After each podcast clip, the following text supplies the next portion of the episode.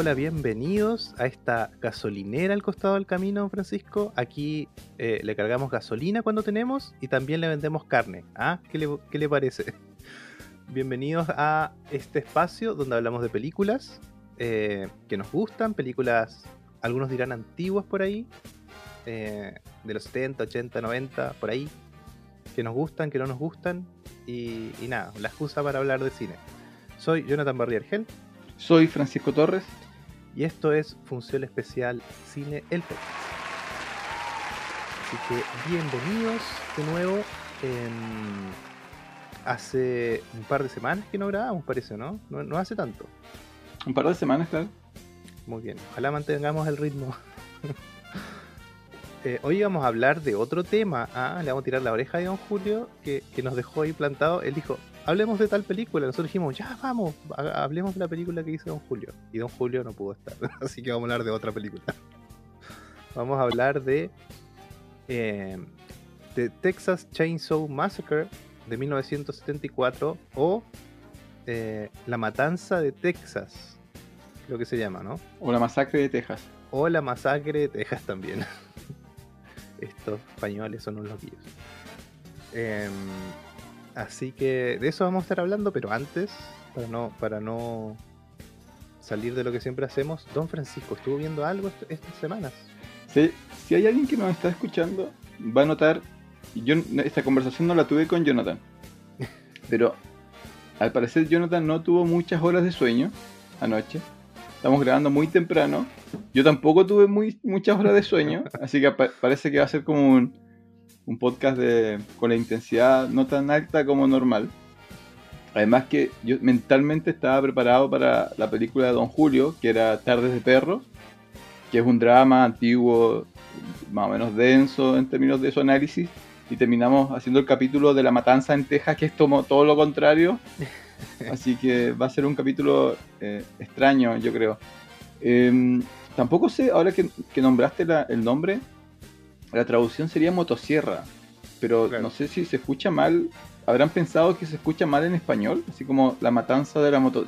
Sí, la verdad, se escu- ahora que lo digo en voz alta, se escucha un poco ridículo ir a ver la matanza de la motosierra en Texas. Entonces, no, yo creo que les funcionó la, la traducción, quitar el chainsaw. Que me, me da la impresión que en inglés suena como suena como bien. The Chainsaw Massacre. El loco de la motosierra. No, no, no, te, no- funciona. no te nomino al, al- al cargo de, de traducción de título. Eh, y tú, y tú, y te voy a exponer acá, a ti si te ocurrió poner esta, esta película. Eh, yo no sé si, si fue un efecto de, de haberme recomendado The Perfection, Puede ser, ahora que lo pienso. que, que tiene algo ahí. eh, eh, esa fue una de las películas que vi porque tú me la recomendaste y la, la subimos a la página de Perfection que está en Netflix, creo que es de 2018. No voy a decir nada más excepto véanla porque es una de esas películas que se disfruta más sin saber de qué se trata. Después vi em, dos series. Una me la recomendaron que se llama Barry, no sé si lo ubicas No. es de un es una comedia oscura con elementos de acción es de un el pitch es como súper yo me reía porque cuando me la recomendaron yo dije suena horrible porque es de un asesino a sueldo que quiere ser actor entonces suena muy ochentera la, la serie Eh, está protagonizada por Bill, Bill eh, voy a buscar cómo se pronuncia Others, Bill Others, que es un SNL. Si tú si lo ubicas, si ves la foto sabes quién es. Normalmente hace comedia. Bill Others. La verdad que está bastante buena. Eh, es como se mueve en esa línea de, humor oscuro, ¿ya? Porque de verdad es un asesino, lo muestran hacer asesinatos, pero además de verdad quiere ser actor y meterse como al mundo ridículo del, de Hollywood. Y aprovecha eso para burlarse un poco seguramente de sus experiencias como que vivió eh, en su primer año de actor, así que bastante buena, es de HBO. Son, son capítulos cortos, 30 minutos. Y la otra que me llevé es, que no sé si lo ubicas, eh, que se llama Soy Extraordinary Playlist. No. ¿No? Perfecto. Que está eh, protagon- protagonizada por Jen Levy, o Levi, que es la chica. ¿Tuviste el remake de mm, Evil Dead? Mm, no recuerdo si lo vi o no, la verdad, tendría que revisar. Ya, bueno, pero ¿viste la Evil Dead original? Ah, sí la vi, sí la Estoy- vi. no, Sí la vi, sí la hemos vi. pillado nuevamente. Está, No, la, no, sí la vi, sí la vi. está la sección pillando a Don Jonathan. Ahora va a decir que sí, sí, sí, hay una mano y una sangre. y Ya, bueno. En el remake de, Evil Dead, que es muy bueno, de hecho la, la vamos a recomendar. eh, la protagonista es ella, una chica pelirroja, bajita. eh, y esta es su última serie. Y de nuevo, la premisa es súper. eh, no convence a nadie, pero tengan, ténganme fe. Es sobre una chica que tiene un accidente y eh, gana la capacidad eh, incontrolable, inconsciente, de escuchar los pensamientos de los otros a través de canciones. Entonces ella, por ejemplo, está al lado de alguien y empieza a ver a esa persona cantar y hace, y hace todo un número musical. Eh, y en realidad eso solamente es una forma en la cual esa otra persona le está transmitiendo algo. Por ejemplo, la primera canción que escucha es Help, de los Beatles. Y, así, y esa es la premisa de la, de la serie, es bien entretenida, son puras canciones conocidas, así que como que es como bien entretenido ir conectando. Son, es también capítulos de media hora por ahí, capítulos cortos, bien, bien buenos. Así que la recomiendo Soy y recomiendo Barry. Y tú me recomendaste a mí Perfection, que también repito la, la recomendación. ¿Tú qué has visto, Jonathan?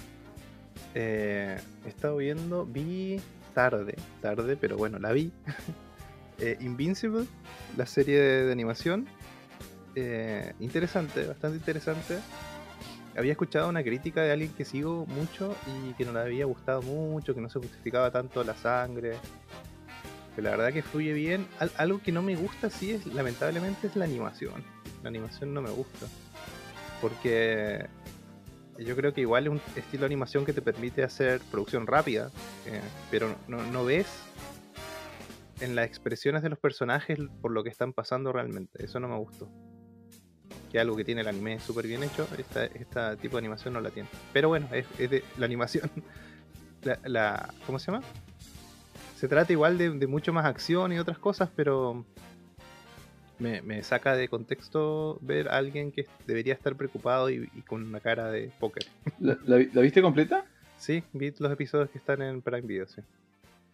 ¿Sabes que no había notado lo que tú, lo que tú comentas? Mm. Es que capaz que yo me fijo demasiado en cosas. No, no, no, me refiero a que no lo había. Ahora que lo mencionas, sí, sí tiene, tiene como ese, ese tema.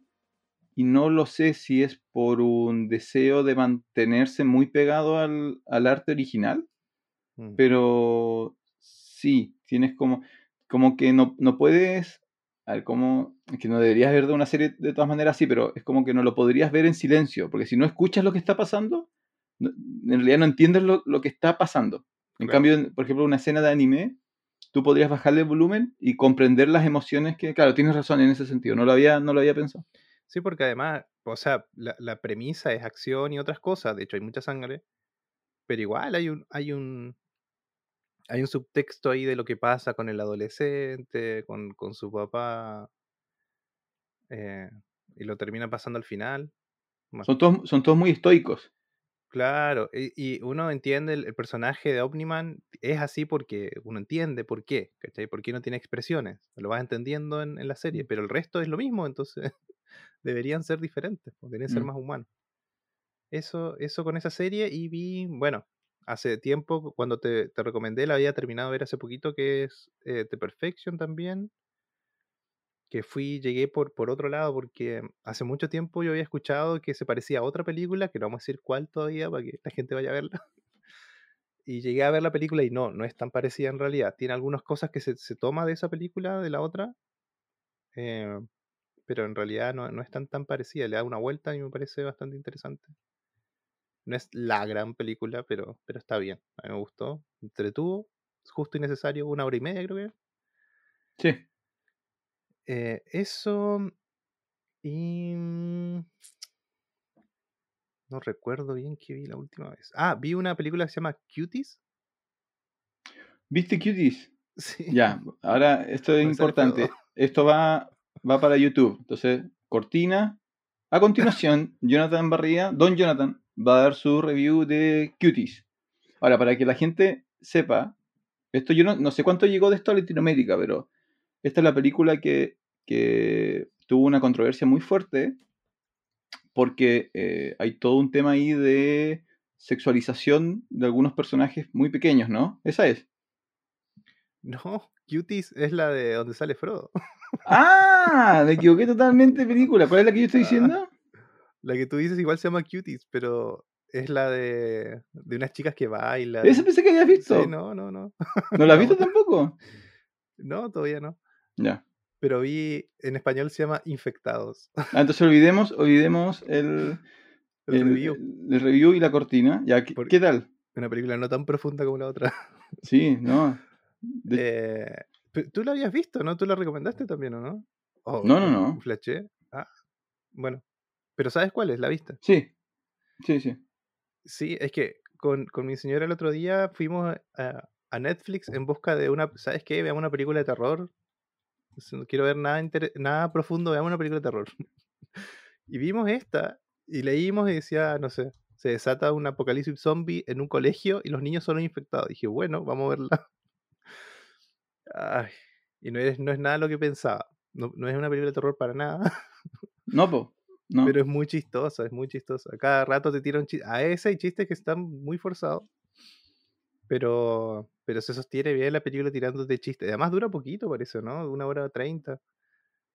Eh, se sostiene la película tirándote chistes así como inocentes y algunos raros. Y así va la película. O sea, es es la. Es la. Esta película que están construidas a, a- a partir de esta premisa de, claro, ¿qué pasaría si? Pero no se lo toma en serio tampoco. po. Claro. No, no es como. No es realmente qué pasaría si los niños se transforman en esta amenaza, sino que es como. A ver, como, el- es como una, una morada.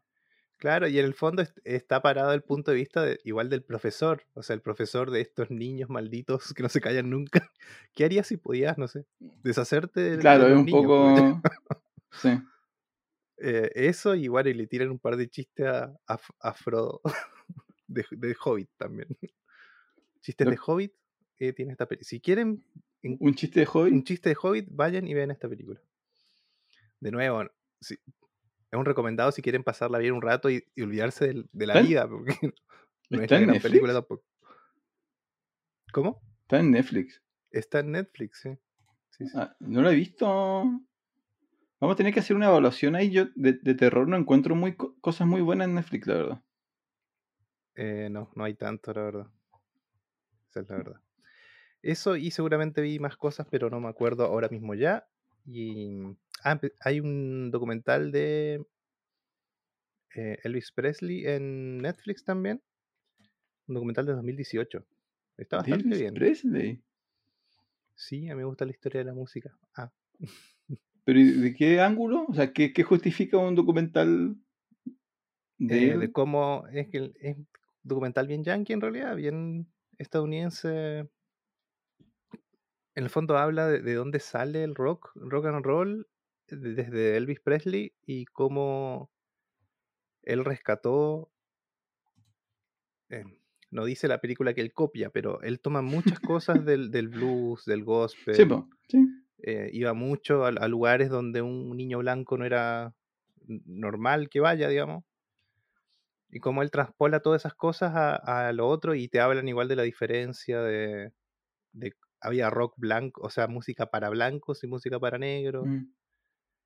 Está como bien. Y lo, lo interesante del documental es que está hablado por, por varias personas, hay grabaciones antiguas donde habla él, habla gente que, que estuvo cerca de él, pero son grabaciones que se hicieron hace mucho tiempo. Y no, la- la típi- el típico documental sale la persona hablándote y tú ves a la persona. En este no, no aparece la persona que te habla, solamente te ponen el nombre del que están hablando y aprovechan a colocar mucho archivo, mucha imagen, mucha foto en blanco y negro. Eh, hay dos, dos episodios y cada episodio dura una hora y media. Yo vi el primero eh, recién ayer. Estaba Mm. interesante. Así que eso es lo que vimos, Don Francisco.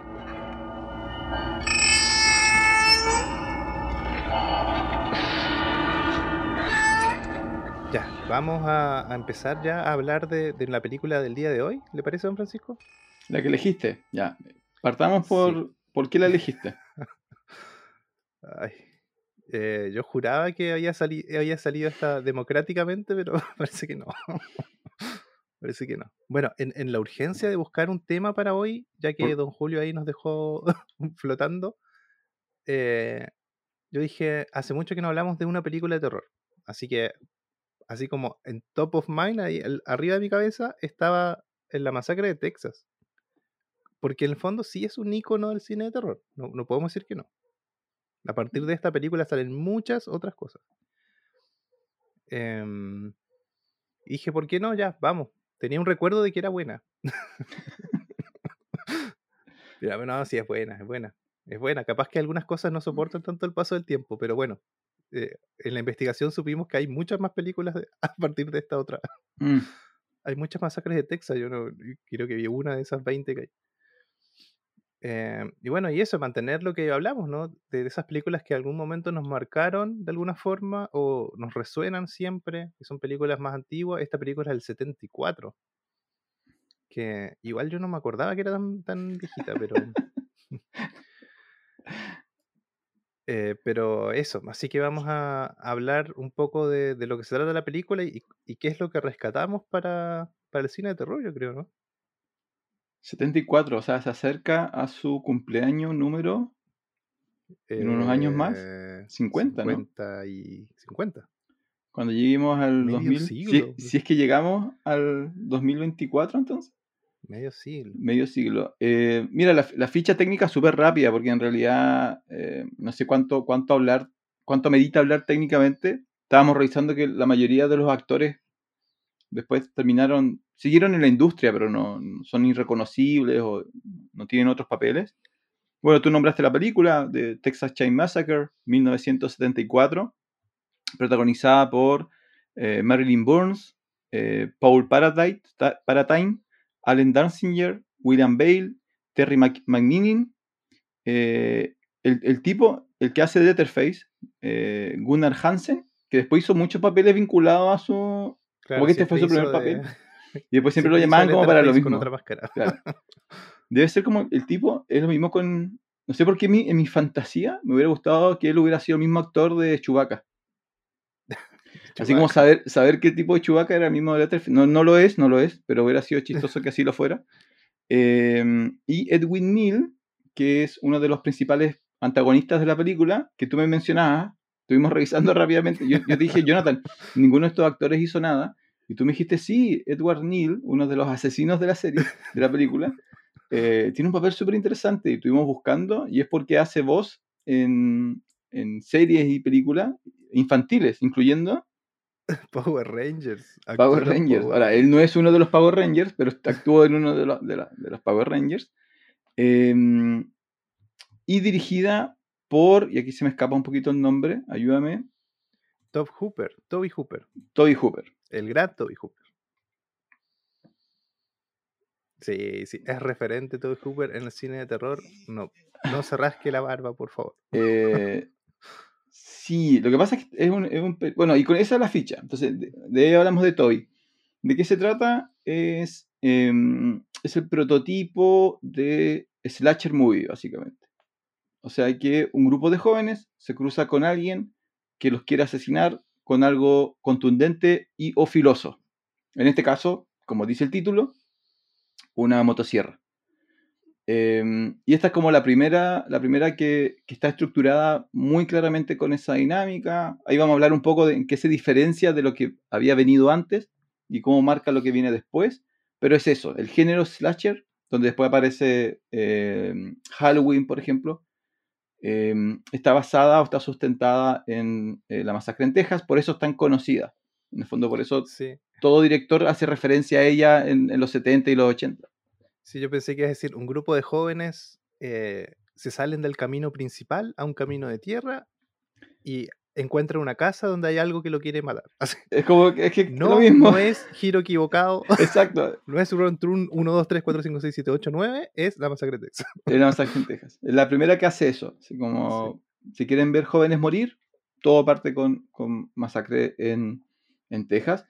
Eh, mira, yo, yo llegué tarde a esta película. Yo sabía que existía porque el, el- a ver, seguramente mucha gente no la ha visto. Yo creo que, y, lo conversábamos, que mm, esa es la idea un poco de función especial, ¿no? Hablar de estas películas que, que andan siempre como en, en, el aire, pero quizás no, no, todo el mundo la ha visto. Me parece que este es uno de los casos. Como todo el mundo sabe quién es eh, Leatherface eh, y la imagen de él con la motosierra, pero muy poca gente, creo, ha visto la original, porque además han salido muchas otras, que en algún sentido, ¿para qué vas a ver la del 74 si puedes ver la del 2000?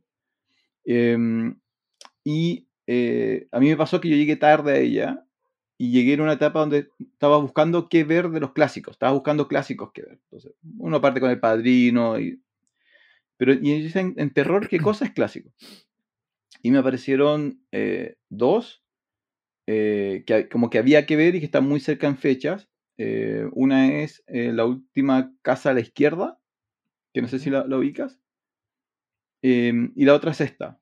Entonces vi esta, la compré, ah, era una, edición especial de 10 años, una cosa así, una caja, un, creo que era un DVD o un Blu-ray con caja metálica. Y la vi, y ahí yo voy a, voy a mencionar lo que, lo que me pasó. Entendí muy bien por qué es un clásico pero ya cuando yo la vi, te estoy hablando hace 15, 20 años atrás, ya creo que había envejecido mal. Que también yo creo que es algo que podemos conversar. Pero yo ya la vi de viejo. Mm. Y ya sabía lo que era. ¿A ti cómo, cómo llegaste a la masacre? Sí, mira, yo la vi de, de, chico. De chico en seguramente en ISAT o en Space, ahí en el cable en Argentina. Eh, pero de nuevo, es una de esas películas que uno ve por el morbo, por por el efecto cuando es chico. Yo cuando chico no, no apreciaba el cine, la verdad. Vi muchas cosas, eh, pero no las apreciaba bien. Era un entretenimiento más, ¿no? Pero hace muy poco la vi, hace dos años yo creo. Completa, bien, sentado y voy a ver esta película. Y sí, hay cosas que se notan que no envejecen bien, pero también hay que decir que esta película es prácticamente cine B. O sea, esta, esta película el presupuesto es como 100 mil dólares, algo así. O sea, es exploitation. Claro, y, y, ahora de verla, eh, pasa algo muy, muy interesante con la película, que, que, que, lo que dices tú, todos la clasifican, de hecho si la buscas en Wikipedia sale como slasher, así como slasher. Eh, pero la película no es slasher, en realidad, porque no, no tiene, no, tú no ves los cortes ni la sangre correr, de hecho, yo, yo juraba que a un tipo que estaban con, con, la, con la motosierra. Eh, vamos a tirar spoiler alert. Dale, dale, dale, dale. Va a cumplir 50 años la película. Spoiler alert.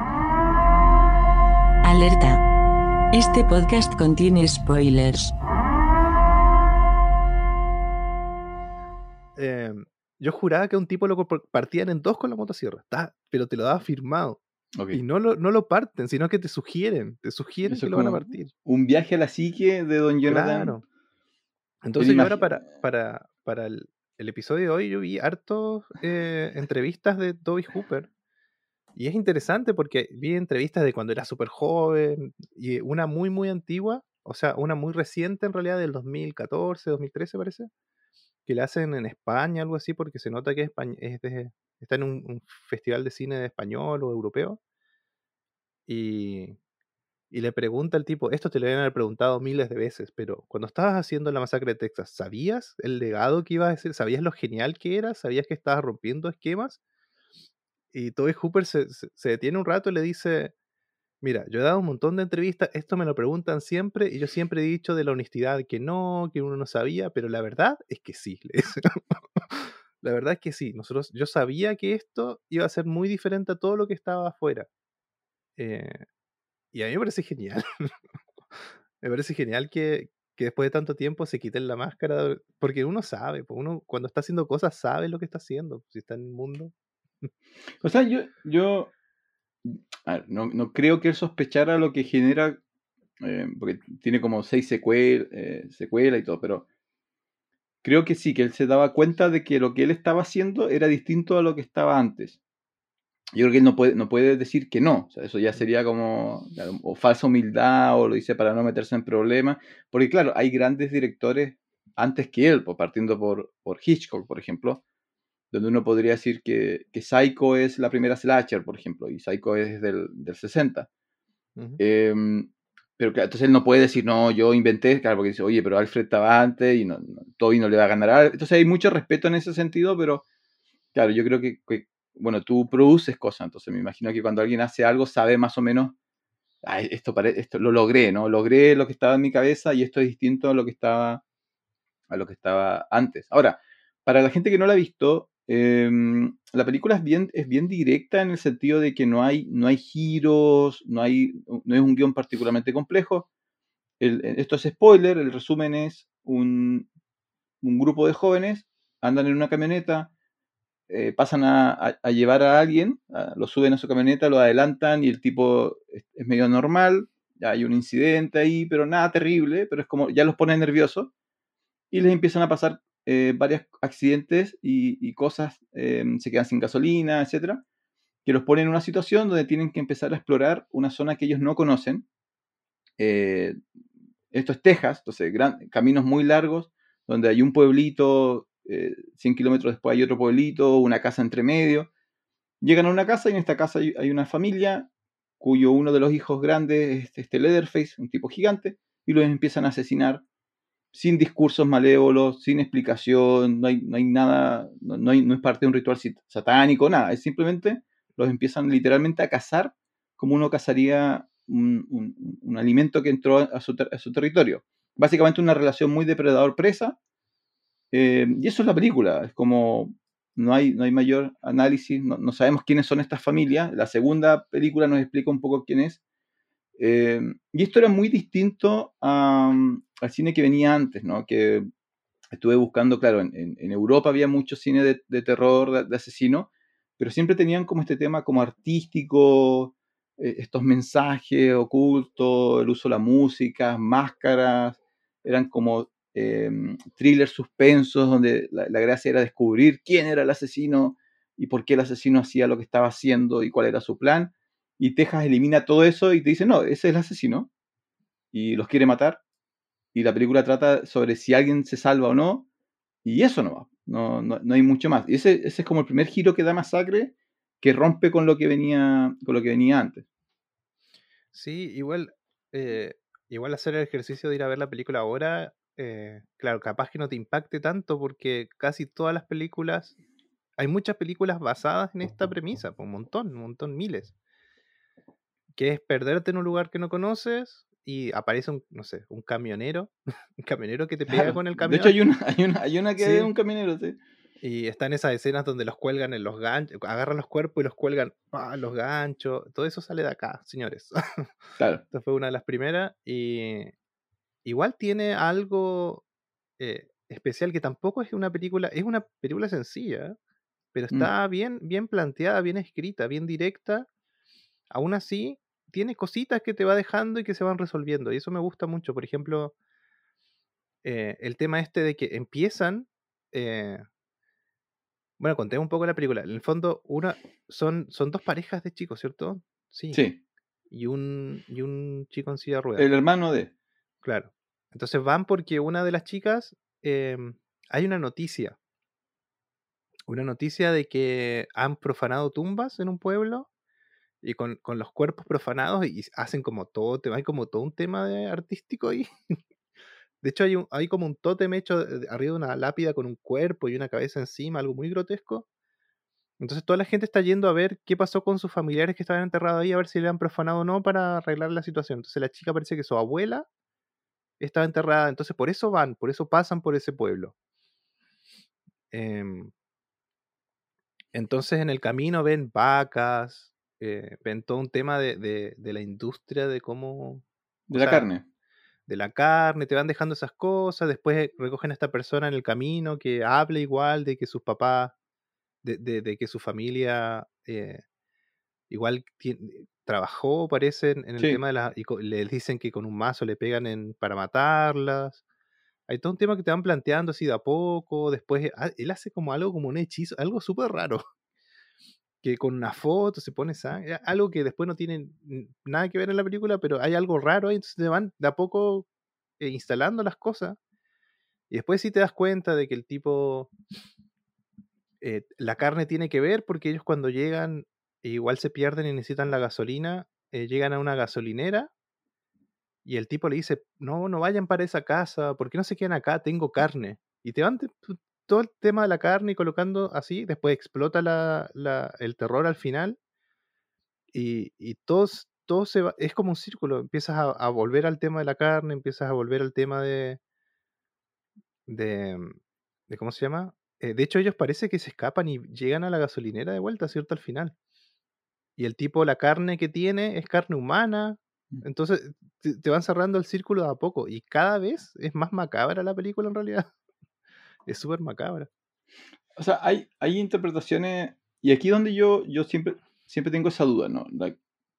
Estas cosas nosotros las la estamos comentando luego que hemos visto, yo la he visto varias veces, y, y he visto, he leído algunos artículos sobre ella, algunos videos, tuviste entrevistas, y claro, uno empieza, uno empieza a captar eso y a encontrarle otro significado. Y ahí donde yo siempre tengo la duda de qué pasa cuando alguien la ve por primera vez y nadie le explica eso. Así como si yo siento a alguien de, de 18 años y le digo, mira, esta es la mejor película de terror de 1974, mírala y dime qué opinas.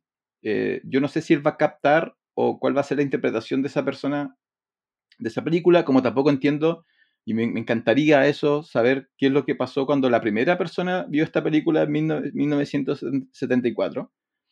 Eh, en el fondo, la- claro, la película tiene otro de los giros que hace, que, tiene que ver con esto, es que elimi- elimina todo lo que tiene que ver con lo sobrenatural, que era otra cosa que venía del terror antes, así como el vampiro, el hombre lobo, Frankenstein, venían estos monstruos como mágicos, ¿cierto? Y lo cambia por una situación mucho más real, extremadamente macabra, pero totalmente posible. O sea, nada de lo que la película te muestra eh, implica que un brujo lo hizo. Es como, puede perfectamente pasar.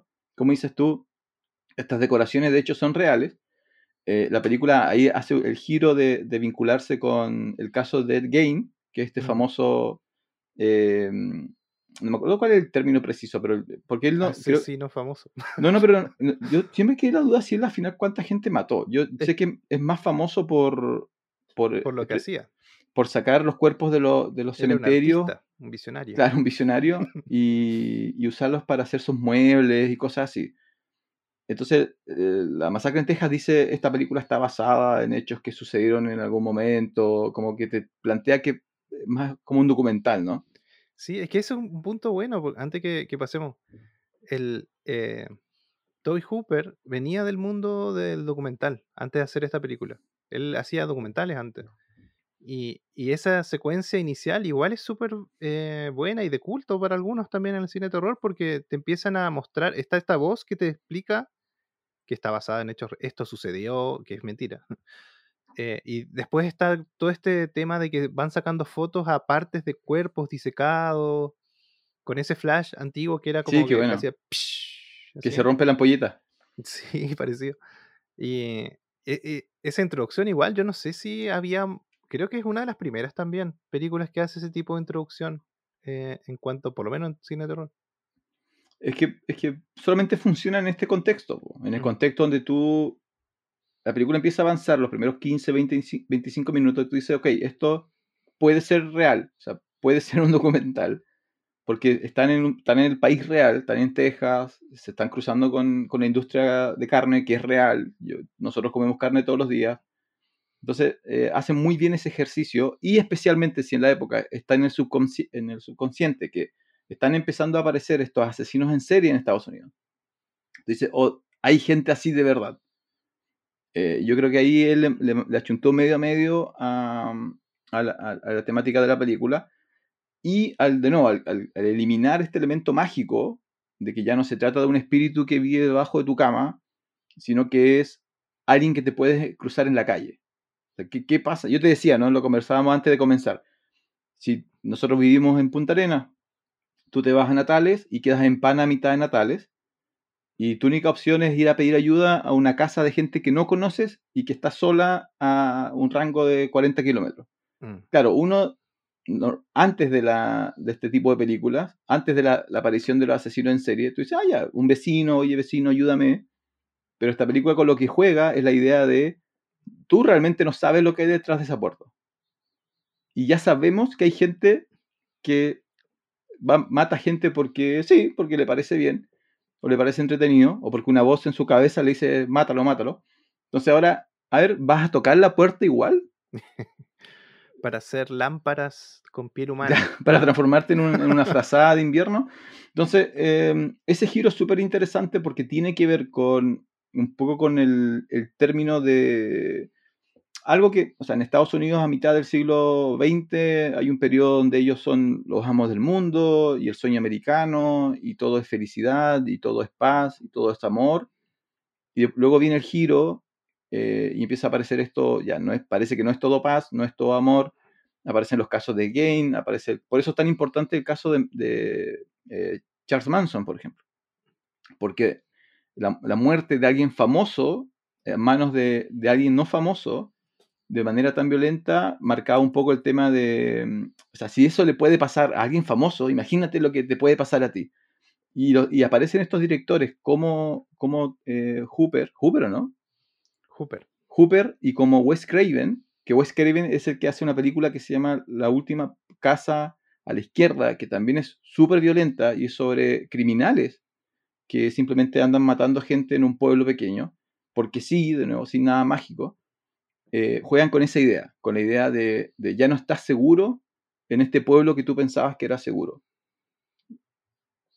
Sí, y, volviendo a eso de Ed Gain, eh, en el fondo lo que decías tú, nunca, nunca se pudo, todos sospechaban que era asesino en serie, eh, porque hubo asesinatos en el lugar donde estaba seguramente, pero solamente pudieron constatar dos asesinatos, así que no sé legalmente si no fue asesino en serie. claro, no sé si alcanza para ser asesino en Dos no es no es un patrón, diría algún detective por ahí. Eh, entonces, yo lo que, que, vi en las entrevistas de Toby Hooper es que él cuenta que cuando chico le contaron la historia, porque este Ed Gain es del... Eh, en el 57 lo apresaron, 57-58. Entonces, eh, Toby Hooper tenía como 14 años, 12 años, una cosa así. Y él, ellos, él tenía familia ah, muy cerca de donde sucedieron los mm. asesinatos, donde lo apresaron. Entonces, él cuando iba de, de visita donde sus tíos, supongo que era, le contaron la historia y le quedó dando vueltas a la historia. Entonces hay muchos portales y notas donde dicen, sí, eh, la masacre de Texas fue inspirada, pero en el fondo el, eh, Toby Hooper en las entrevistas dice que, hay algo de eso, pero que no es la inspiración principal. Y mm. también cuenta que, que una vez le hicieron un, procedimiento, parece que tuvo que hacer, se cortó por aquí, le hicieron unos puntos y mientras el, el doctor le estaba cosiendo los tres, cuatro puntos que tenía que hacerle aquí, le contó una anécdota que me pareció genial. Que le contó que cuando él estaba estudiando, el doctor, ¿no? Él estaba estudiando medicina, le, tocaba como disecar cuerpos o sacar partes, porque cuando tú estudias medicina te hacen diseccionar el cuerpo y dice que, que le sacó el rostro a alguien, lo disecó y lo usó de máscara en Halloween. Entonces ahí salió Letterface. tétrico, tétrico. El, doctor era el peor de todos. sí, doctor, habría que buscar quién fue ese doctor. Claro, y eso tiene que ver con, hay ciertas profesiones que como conviven con la muerte, uno piensa que, y por eso se prestan muy bien para estas películas, ¿no? Uno piensa que, algo pasa en la mente de las personas y claro, en este caso la familia es una familia que vive en la industria de la carne. Entonces, si todo el día matas cientos de animales, eso después dice ya, ¿qué, pasa con una persona cuando ya, bueno, matar 100 vacas, matar a una persona, no debe ser tan, tan, distinto. Em, ahora, para mí, para mí sí, eh, en términos de producción, la película es, es excelente en términos de, y lo hemos conversado en otros casos, como tienes un presupuesto limitado, tienes que construir algo creíble yo creo que este debe ser uno de los mejores ejemplos en términos de la ambientación que, construye. Eh, a, mí no me, a mí no me causó terror, y no sé si la película causa terror. Eh, tiene un par de jumpscares, pero son muy distintos a los que nosotros usamos ahora. Pero no sé si te pasó a ti, pero a mí sí me sucedió constantemente la sensación de estar viendo algo que no debería estar viendo. Sí, es que te pone incómodo la, la película. La película te pone incómodo. Mm. Al fin, sobre todo en la última, el último tercio donde explota la tensión, porque Eso es algo que hace muy bien la película, que lo conversamos algunas veces. La película te viene llevando, te tira como chistes, te, te plantea este personaje en silla de ruedas que en un momento lo odias de lo detestable que es el tipo. y, te empieza a llevar por ahí y están las parejitas, pero todo sin ser cursi, es como sonido natural, pajaritos capaz, eh, eh, pero todo sucede le- lentamente, o sea, pausadamente, pero no lento.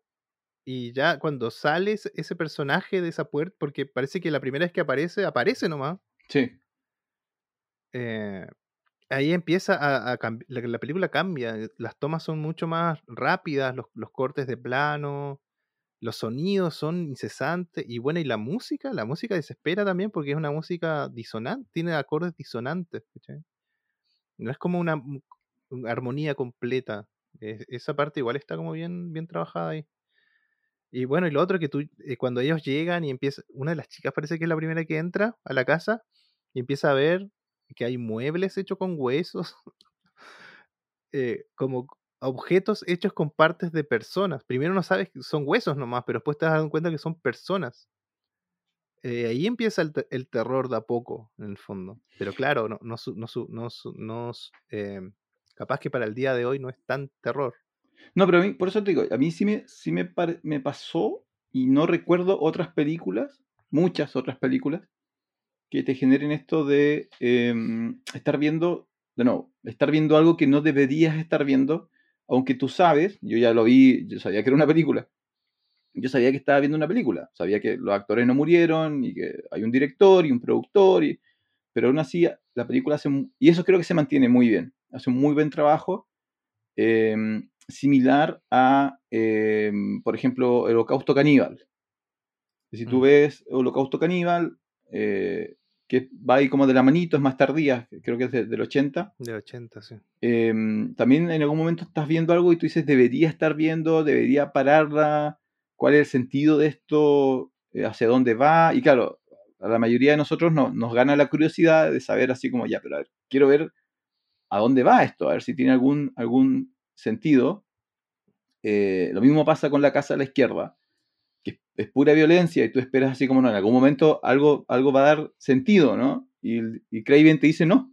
Así como esta película no es sobre sentido, no hay un héroe al final, es sobre, sobre violencia y esta pasa lo mismo, cuando esta película termina, no hay cierre, o sea, simplemente se salva una de las chicas y fin.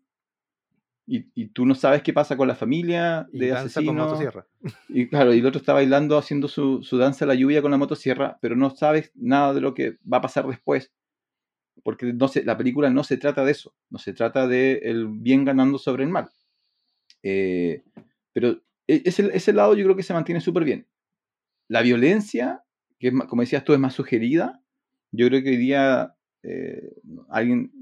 Yo encuentro, que la gente que le gusta el terror, que se sumergió en el terror en los 90, en los 2000, la puede encontrar un poco, un poco aburrida. Y ahí yo creo que Masacre es víctima de su propia influencia, ¿no? Es como esta película le da, genera hijos y los hijos se encargaron de superarla tanto, sin olvidar de dónde vienen, que ahora ya no podemos regresar eh, a ver la, la, la semilla del, del árbol, ¿no? Sí, una cosa que, que me pareció interesante fue que, eh, que yo no sabía, lo, lo supe ahora que, que estuve investigando. eh, el actor de que hace de Letterface, eh, con la máscara, a los otros actores nunca lo. Toby Hooper trataba de que no se cruzaran en el set hasta que apareciera la, la escena. En- Y eso es súper genial porque para esa época igual abre la puerta y sale esta perso- persona con esa máscara gigante, porque es gigante, con la motosierra y el actor no sabía lo que venía, sabía que iba a abrir la puerta y iba a salir el otro personaje, pero no sabía lo que era que estaba detrás. Entonces el terror en, las miradas de los actores es real. Realmente se asustaron en, esas escenas, así que me parece genial. Lo que pasa, mira, yo estoy casi seguro que es la primera escena donde aparece él, no sé si te acuerdas, pero ellos, y de nuevo, uno, uno siempre está como, cuando a uno le gusta una película, como que la sobre, "Ah, el director lo hizo a propósito. Yo creo que Hooper lo hizo a propósito porque, por los niveles de detalle de las otras películas, pero ellos entran a la casa, eh, son una pareja, ellos entran a la casa como buscando un teléfono, ayuda o algo, y, y me da la impresión que la intentan reflejar cuando, porque es de día, además es de día. Es de día. Entonces, esa, esa, esa- sí, cuando tú entras de mucha luz del sol a un lugar oscuro, como que hay un segundo de tus ojos como que necesitan como adaptarse. Entonces entran y durante ese segundo ellos no notan los muebles que dices tú y en ese segundo aparece eh, Leatherface y ni siquiera los saluda, no les dice así como bienvenidos, nada, así como aparece y le da con un martillo al, posible héroe de la película y lo mata. Así como de un golpe lo mata y de ahí recién la chica se da cuenta de, así como, eh, y la duda de la chica, ¿no? Eh, Esto es real, ¿qué pasó? No entiendo. Empieza a escapar y se empieza a encontrar con estas decoraciones macabras. Y ahí ya te, te pilla como, como desprevenido. Pero es como ese juego de, de, ah, ¿te sentías seguro de día? No, po. Así como, si algo malo te va a pasar, te va a pasar de día. Eh, y tú entraste, o sea, ellos entraron donde no tenían que haber entrado, nadie los invitó, entonces como todo un juego ahí de, de expectativas y de, de lo que otras veces eh, pasaban, como por ejemplo, hicimos un capítulo de vampiros, ¿no? Los vampiros tienen todas estas reglas, ¿no? Un vampiro no entra si tú no lo invitas. un vampi- Aquí no hay, no hay reglas. O sea, el, el- el día que Leatherface te empieza a perseguir, no hay un truco que tú puedas usar así como decir tres veces Leatherface, no, no hay nada que... Es te una salve. motosierra. ¿Cómo, cómo le vas a una motosierra? claro. La- no le puedes colocar una cruz así, la cruz no va a detener la motosierra cuando... Ah, ¿Viste? el tema del, del canibalismo. Porque al final nos damos cuenta en la película que eh, esta familia, esta familia hermosa que está ahí en esa casa, eh, ¿por qué agarra los cuerpos y los cuelga en, en ganchos para carne? Porque al final los desmembra y los hace carne para comer. Sí, Y se sientan en la mesa a comer eh, lo que cazaron. Una sopa, parece, no me acuerdo. Eh, entonces hay, hay como muchas lecturas de la película de que es una película vegana o vegetariana. Yo cuando lo leí no lo podía creer. Como que promociona el... Es El anti, el carne. sí, sí. Y, y bueno, puede ser, pero yo no sé si lo, quiso hacer así. Pero No, no, no, que para la época no. hay, no sé si es mito, pero dicen que hay varios directores que después que vieron esta película se volvieron vegetarianos. Por Es que eh, del toro. es, es, es que está, la idea está bien porque mm, la película, como dices tú al principio, ellos se, ve- se cruzan con el ganado. Entonces, en algún momento la interpretación es, eh, o la pregunta que le lanza al público es, ¿tú sabes cómo matan al ganado? O sea, lo que tú comes en tu hamburguesa, ¿sabes cómo llegó eso a tu plato? Y la película Leatherface hace lo que él le hace a una vaca, se lo hace a una persona. Entonces la pregunta es como, ya, si te molesta tanto eh, que se lo hagan a una persona, ¿por qué estás de acuerdo con que se lo hagan a una, a una vaca si la vaca no hizo nada? Ahora, esa escena de la, de la comida a mí se me hizo eterna. Yo no, no la he vuelto a ver y no le he tomado el tiempo. Pero la primera vez que la vi, cuando tienen amarrada a la protagonista y está el patriarca, el patriarca que es como una momia, que apenas se puede mover, eh, y le cortan un, le hacen un corte al dedo de la chica y el viejito, la momia empieza como a chupar la sangre del dedo, esa escena se me, y toda la escena la chica está gritando y grita y grita y se me hizo eterna. A mí en mi cabeza duró 5 minutos, 7 minutos. No, no he ido a revisar.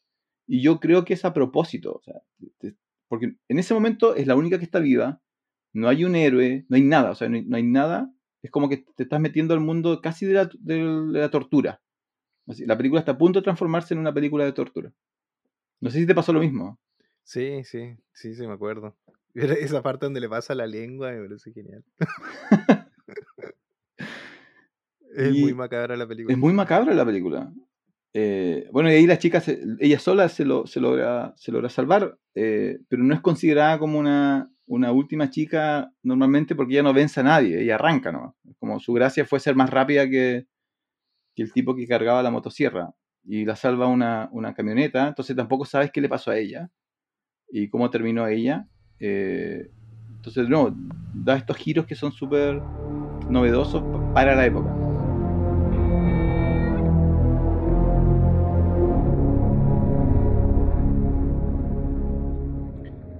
Igual sabes que hay una. El remake, que es el desde el 2006, parece o no. Sí. No, no, no, no, no, no, te faltó una ahí. Hay una del 2003. Hay una 2003, que ese es el remake. Y después Esa está, es la que de, está Michael Bay, ¿o no? De productor. después está The Beginning, que es otra. Ya, pero ¿cuál es la de Michael Bay? ¿2003 o 2006? Hay una Ma- Michael 2006. Bay está metido en Chainsaw Massacre. Sí. El hizo de productor. Ah, pero eso no significa. Yo insisto que eso no significa nada. Ay, pero los productores toman las decisiones, pues. Eso es para ganar un cheque. Sí, en la 2003 Don Jordan. Ya, entonces esa, esa es la que tengo más en, en mi retina, digamos. Y en esa, em, lo bueno que tiene es que tiene el personaje del policía. Tiene el personaje, del- ¿te acuerdas de esa película? ¿La viste? No, pues no. O sea, Ah, tú no has visto las otras. no. Bueno, esa, esa película tiene el, el personaje del policía, que el, eh, es un actor famoso, ¿cómo que se llama? Es un actor famoso. Vamos a verificar si es famoso. Em, Ah, sí es famoso. Tienes razón. El Ronald Lee Ermey, que es el sargento de entrenamiento sí, de sí, Full. Metal Jacket. sí, sí, él. Ese personaje está genial en esa película, porque em, en esa película lo que pasa es que eh, los, los chicos van por una carretera y en algún momento se cruzan con el policía, po, y después, después todo se va encadenando y desencadenando en que él es- el policía es parte de la familia, que es caníbal también. Es, es bien buena esa película en realidad. Mm. De hecho, si, si alguien quiere entrar como a este mundo masacre de Texas, capaz que esa sea la película. Si no es muy cinéfilo. A los cinéfilos le, le decimos que vayan a ver la, la más antigua, la del 74. Yo. em, a mí me pasa que, que las, todas las, las películas posteriores, todas las hijas directas de mm, Masacre, eh, evidencian que lo importante de la primera tenía que ver con este cambio, cambio de paradigma, pero no con la historia. Entonces, eh, a mí la- lo- los remakes, las secuelas específicas de Masacre, que tiene, tiene tres, ¿no? Tres, un tre- tres secuelas, no, Tenemos cuatro. La, la Masacre de Texas 2 de 1986, la 3 de 1990. Después en el 94 hay una que dice The Next Generation. Next Es Generation. como el hijo de Letterface. no sé, no la he visto ninguna de esas. Y mm, de ahí está la del 2003, la del 2006, De ahí empiezan los remakes. ya. claro. Y después hay una en 3D de 2013. Hay, está Letterface del 2017. Y supuestamente ahora el 2021 iba a salir otra. Pero está ahí marcada, pero no- yo no, por lo menos no he encontrado más información. Lo que me pasa, bueno, la, la 2 es una, es una comedia que en el fondo satiriza la primera y también está Hooper metido en esa. No la he visto, pero es la única que me interesa por, por esa descripción y porque he visto entrevistas y escenas y realmente es como totalmente distinta. Es como él riéndose del género que, que creo. Em, y las otras son, de nuevo, creo que no entienden o que era imposible realmente volver a usar la franquicia porque la franquicia se basa en generar algo nuevo y después cuesta mucho repetir ese ejercicio. Creo que casi imposible e injusto para alguien decirle, mira, ¿sabes qué? La rompiste el 74, hay que romperla de nuevo el, el 78, el 79, el 80, creo que es como... eh, me pasa lo muy similar a... Y aquí quiero hablar de las otras, de las, de las hijas indirectas de, de Masacre, donde están estas otras películas que tomaron su- sus herramientas y le dieron un, buen giro. Por ejemplo, me pasa que en en mi cabeza Scream es una descendiente directa de, de Masacre. Toma los mismos puntos, un asesino que no es mágico. La diferencia es que Scream te hace pensar de que hay un elemento mágico. eh, y después viene el giro final, que es inesperado, ¿cierto? Para los que no han visto Scream, no lo voy a de- decir, pero, pero al final no hay nada mágico ahí. Pero, y explican cómo suceden las cosas que teóricamente no podían haber si- sido eh, realizadas. Eh, y toma esos mismos elementos, ¿no? Alguien que asesina porque, porque sí, alguien que, que, mm, de nuevo, no hay nada extraño en la película, es, una es maldad nomás, y es alguien cercano, es algo que sucede como en tu barrio. Pero también pasa que las siguientes Scream son muy inferiores a la original, porque de nuevo, porque creo que es muy difícil generar una, una buena continuación en terror. No se me ocurren realmente buenas películas de terror que tengan una buena, una buena continuación. Sin hacer la trampa, por ejemplo, de Alien, donde la primera de Alien es suspenso, eh, ¿cierto? En el espacio, y la segunda es acción. Eh, entonces cuando intentan hacer como Masacre 2 o Halloween, que es otra hija indirecta de, Masacre en Texas, Halloween 2, Halloween 3, Halloween 4, em- empiezan a perder impacto y los que se quedan son los amantes del género, la gente que realmente disfruta viendo sangre en la pantalla y decapitaciones y cosas así. Don Jonathan, pues, Don Jonathan es uno de esos. Sí, oh. Un montón. Oye, me acordé que hay una serie en Net, no sé si todavía está en Netflix, justamente se llama Slasher. Y la primera temporada es bastante buena. Eso quería decir. ¿Pero de qué es? ¿Es como documental o ficción? No, Slasher es una serie donde hay unos asesinatos, pero desde el comienzo son muy sangrientos, por eso son de Mm. Slasher. Eh, y uno nunca sabe. Ah, es que hay un asesinato a, a plena vista de todos. eh, es un, como un bloque de departamentos que dan hacia una, un- una plaza, algo así. Y a partir de eso pa- eh, se cumple como un aniversario de lo que pasó, nadie hizo nada. Y empiezan a morir de a poco los, los habitantes de ese bloque. Entonces nadie sabe quién es el asesino. Hasta el final, obvio. Bueno, un capítulo antes parece que se sabe. claro, siempre es un capítulo antes. Sí. Siempre el cierre del, del penúltimo. Sí, es bastante entretenida la, la serie. Después tiene otras temporadas y cambia. ah, Incluso usan los mismos actores, pero es otra historia. Cambia el universo. Sí. Ah, qué buena, no la, no, no la vi acá. ¿Estás seguro que está en Netflix? Yo la vi en Netflix, no sé si se estará todavía, habría Habría que que ver. revisar. Habría que ver si, si está. Bueno, pero entonces. eh, entonces, yo sí, que- te encuentro razón que alguien, alguien, si quiere pasar un viernes comiendo palomitas, vea, vea el remake, yo creo. Pero si quiere comprender por qué la franquicia es la franquicia, tiene que ver la original, tiene que ver la, la de los 74.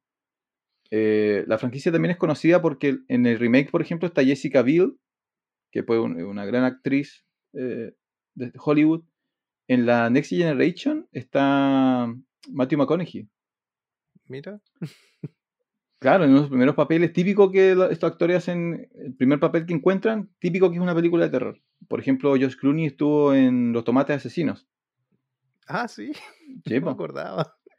Eh, entonces, no, sí se prestaron como para esto, como para hacer, por- eh, darle carrera a otros actores cuando a los originales en realidad no, no les fue muy, no les fue muy bien. Em, a mí, volviendo a estas películas que, claramente están influenciadas por, esto, eh, si asumimos que, que Masacre es como este intento de decir, esta historia fue real, eh, Bruja de Blair eh, sería también una descendiente de, de Masacre en. Excepto que Bruja lo lleva al extremo y lo, casi lo perfecciona, ¿no? Entonces, Claro, igual es más hija de Holocausto Caníbal porque es como found footage, ¿cierto? Claro, entonces, Ah. pero este juego de decir, no, esto es, es como un documental, no se lo cuenten a nadie, eh, yo creo que la, la- la- la masacre hizo ese truco muy bien al, al comienzo y, y holo- por eso lo mencionamos anterior, ¿cierto? Holocausto viene un poco de ahí y, y Bruja viene a la vez de su holocausto, en ese caso sería la nieta de, de, de Masacre. Hay una que no sé si has visto, yo, esta yo la vi de chiquitito y esta me traumó, una película que se llama La colina tiene ojos. No recuerdo. eh, del de qué se trata? 77. Es, es eh, el giro equivocado, pero es, de, Ah. es de Craven. Y es lo mismo, un grupo de personas que dobla en el lugar equivocado y se encuentra con un grupo de mutantes caníbales que los empiezan a, a asesinar. Si buscas la, la- el actor principal, el, el antagonista es muy icónico, el de la, la colina tiene ojos. Y hay un remake igual, pero la del 77, el actor es súper icónico, es un, un tipo calvo que no, no tiene ni, ni, ni cejas y tiene una cara de te voy a asesinar si te encuentro en la calle que es espectacular. Y también está basada, esta yo la sí la vi de chico y nunca, nunca me, puedo, me puedo olvidar porque como es de Craven, Craven es muy... Craven, una de las gracias que tiene es que es muy explícito con la violencia. Algo que no hacía Hooper. Craven te muestra así como, miren, el, el tipo lo cuchilla no una vez, lo cuchilla 15 veces y vamos a ver las 15 veces entrar en el, en el cuerpo de, de la víctima. Em, Eso, eso sería gore, ¿cierto? Más, más gore. se alimenta más del gore, pero de nuevo esta sensación de, mm, de que lo que está pasando no es, lo que, lo que está pasando te puede pasar, ¿no? que tiene que ver mucho con el final de, lo- de los 70, inicios de los 80, que es como la pérdida de fe en, en eh, la burbuja maravillosa de Estados Unidos. ¿no? ¿Qué pasa cuando tu sociedad no te puede proteger eh, de, las cosas malas? Es como juega con, juega con lo mismo. Em, el juego del miedo también, para mí es de alguna manera descendiente de, de la masacre, eh, pero de nuevo le da un giro. Entonces hoy día, si alguien quiere pasar un buen rato, lo mando a ver el juego del miedo que es la masacre del 74, o La colina tiene ojos, o La bruja Blair, aunque no sé qué tal ha envejecido La bruja Blair, sí. Em, ¿Tú la has visto hace poco? Tú la viste, me imagino, ¿no? Sí, sí, la vi, la vi de adolescente. ¿La viste así como de noche, luces apagadas o protegido?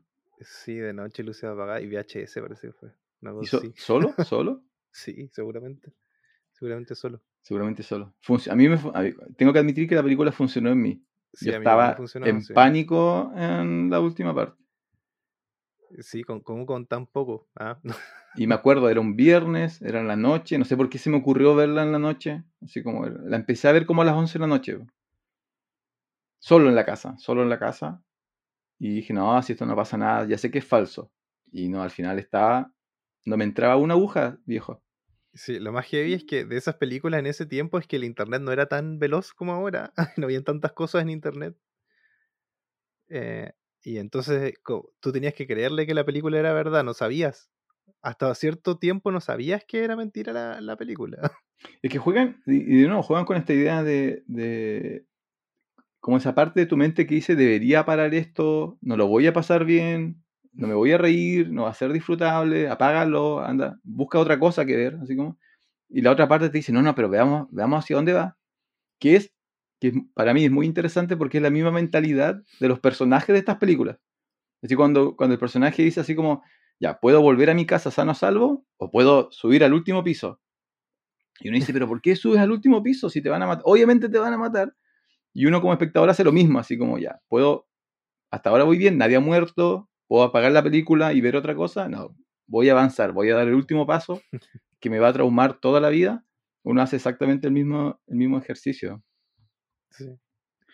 Sí, bueno, yo creo que eso es la masacre de Texas de 1974. ¿O no, Francisco? ¿Ya nos quieres cortar ya? Jonathan Estamos llegando a la hora. quiere, quiere cortar. No, lo último. eh, de nuevo, eh, como para mí, para alguien que le, que le gusta el, el cine y que quiere comprender, eh, se le invita a verla al 74. Eh, alguien por placer, me da la impresión que no lo va a disfrutar tanto, lo va a encontrar un poco lenta. eh, pero en términos de producción, yo creo que se mantiene súper bien. Yo creo que hay pocas películas que han logrado hacer lo que, lo que ellas hicieron. En ambientación, creo que, de nuevo, el juego del miedo le compite. Si la primera juego del miedo, la ambientación es muy, muy interesante. Eh, pero no vayan esperando, porque yo pensaba que es, que es el terror hoy día, y no sé si a, ti se te ocurre otra, pero para mí es, cuando la gente piensa en películas de terror los últimos 10 años, es el conjuro o el conjuring. Es como ese tipo de terror, así como muebles que vuelan por las, por las piezas y el tipo que se da vuelta y antes no había nada en su espalda y ahora hay un demonio y la cámara así como ¡pah! Como ese terror Abre no- la puerta de la ladera, mira para el otro lado, cierra la puerta, no pasa nada. Se da vuelta y aparece el fantasma. Claro, eso no lo van a encontrar en la masacre. La masacre no, no, no funciona con eso porque la idea de la masacre es cómo funcionaría en el mundo real. Y en el mundo real, si alguien de 2 metros, de 130 kilos, con un mazo te quiere matar, no necesita eh, engañarte. Así como se va a acercar a ti y te va a dar con el mazo en la cabeza y hasta ahí. Y en la mente de Jonathan te van a cortar en dos con una motosierra, aunque en realidad eso jamás Está en la película. La película tampoco es gore. Yo creo que porque no pueden. Yo creo que no tienen los recursos para hacerlo. Yo creo que si lo hubiera podido hacer, si hubiera conseguido a Sabini, así como oye Sabini, yo creo que eh, estaría. Porque después la secuela lo hicieron. Sí, hay que ir a ver esa, esa masacre de Texas 2. Yo igual la quiero ir a ver ahora. Sí, yo- ahora no sé dónde la voy a encontrar. Porque no. No, Ah, de- se sabe, todos no, no sé de qué estamos.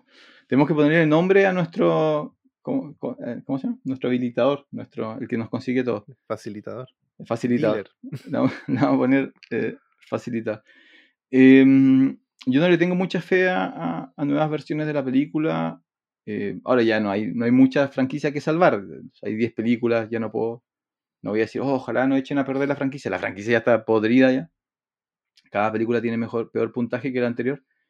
Así que no, ojalá, ojalá sea- Me gustaría una serie Mm. sobre la familia. Sí, igual puede ser. Que yo pensaba ahora que cuando traen los remakes, justamente me acordaba de, no sé si es Poltergeist, parece que es Poltergeist, que justo está eh, Toby Hooper eh, metido en Poltergeist, En la, en la original se supone. en la original, y hay un remake de Poltergeist, y Mm. en el remake le meten celulares, le meten cosas como para que sea más actual. Claro, Es que- Entonces yo pensaba, la masacre de Texas hoy, ¿qué tan alejado puede estar un lugar hoy? ¿Cachai? nosotros, nosotros vivimos por zonas donde, donde podría pasar eso. Sí. De hecho, usted, señor, está, su trabajo lo pone a un giro equivocado de terminar colgado eh, transformado en fiambre. Transformado en fiambre. Lo has pensado, ¿no? Eh, Transformado en lámpara. Oye, cuando vas caminando por el bosque solo. No, no, pero sí me pasó una vez que, que le tuve mucho miedo a un puma. Eso sí. El puma te miró malo, Me- No lo vi y eso me da más miedo. no lo viste. Vi las pisadas en el piso. Ah, ah, chuta. Claro, si Sí, puma es que por un sendero, hay un, hay un, sen- un sendero abandonado que, que no es un sendero oficial, sino que un- era como un lugarcito, en el lugar donde yo trabajo, donde veías arbolitos y tenía como letreritos y eso estaba abandonado. Y yo me fui por ese sendero porque hay como un humedal chiquitito donde hay aves y necesitaba tomas de aves y dije, ya, pero en ese humedal siempre hay, voy allá. Y caminé ese sendero que está todo abandonado. Todo el sendero había huellas de puma, completo, así como lleno. Y eso me dio más miedo que ver un puma. No verlo. Claro, verlo es como, ah, majestuoso, saquémosle Está fotos. sí. Pero si está en modo furtivo, así como Sí. si lo único que puedes ver son las orejitas del puma, tú dices, oh, quizás, quizás tiene hambre. A mí, a mí me pasó cuando yo era, era mucho más joven. eh, mi familia, mi abuelo tenía una parcela. Y eh, siempre le robaban la parcela. Iban, pero no, no, no le hacían daño, sino que alguien entraba y sacaba cosas. Eh, entonces era, la interpretación de él era que la, eh, la gente iba porque se daba cuenta que no había movimiento en la, en la casa de la parcela. La parcela no era muy alejada de la ciudad, pero no había, no había movimiento, ¿no? Entonces, durante un periodo me dijo, oye, ¿sabes qué? Yo habré tenido 16, 17 años. Puedes ir los fines de semana a, a, luces, a quedarte una noche, ¿no? Que la gente vea que hay vida y eso es suficiente para que la, la casa esté a salvo. Ya, yo dije, ya, un 15, 16 años, la experiencia de estar solo, ver películas.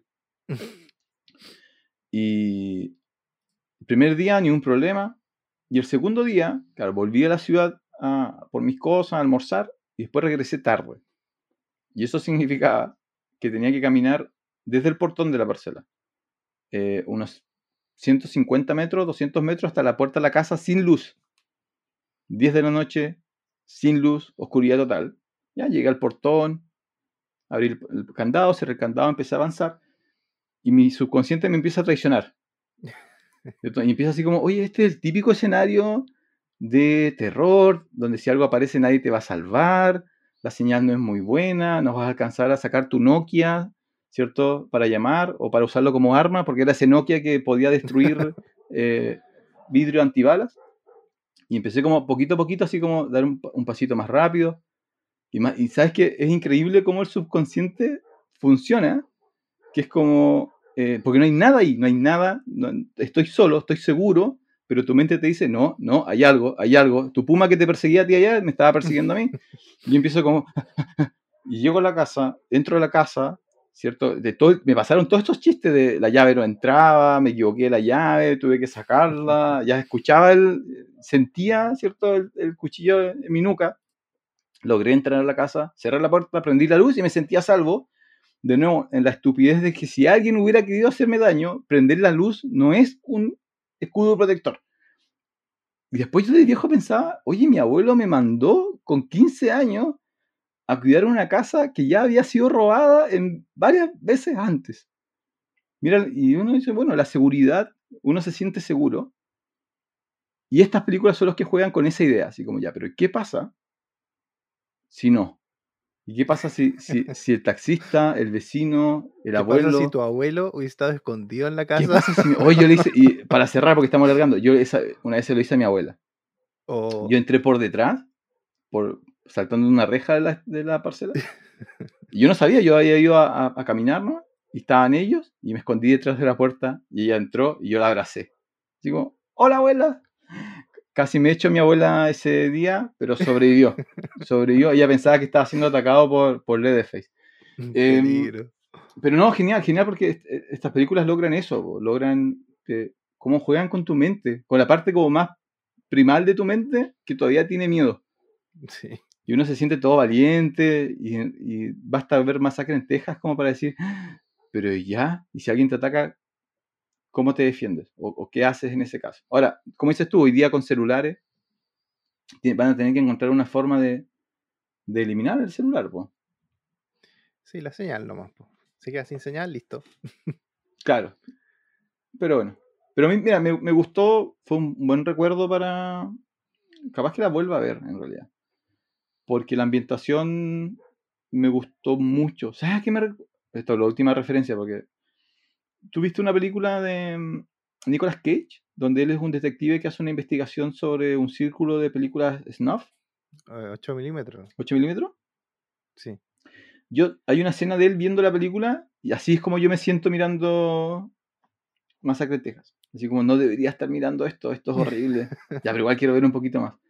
Esa es la sensación que, que- que te genera Masacre. No terror, no miedo, pero sí como si estuvieras entrando a la mente, si estuvieras viendo algo que no deberías ver.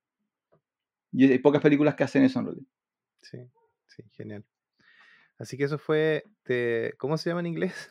Saqué el documento. Eh, Texas Chainsaw Massacre. Chainsaw Massacre de 1974.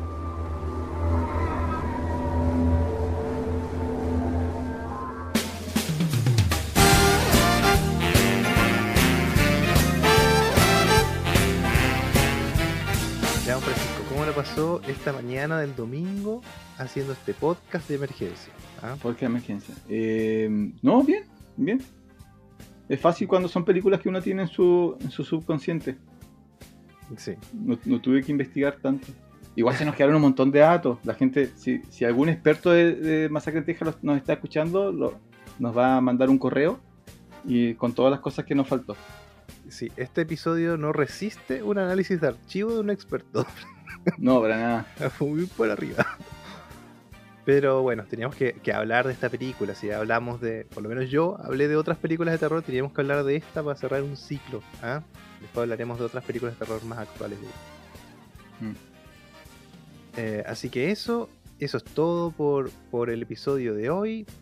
Eh, recuerden que pueden seguirnos en redes sociales, nos buscan ahí como fun- arroba función especial o nos buscan como función especial cine en Facebook, Instagram, Twitter, YouTube, próximamente Twitch. así. Esa promesa viene hace tiempo. No, no, no. Bueno, YouTube igual y vio que después de ocho meses Estamos evaluando que vuelvan los en vivo.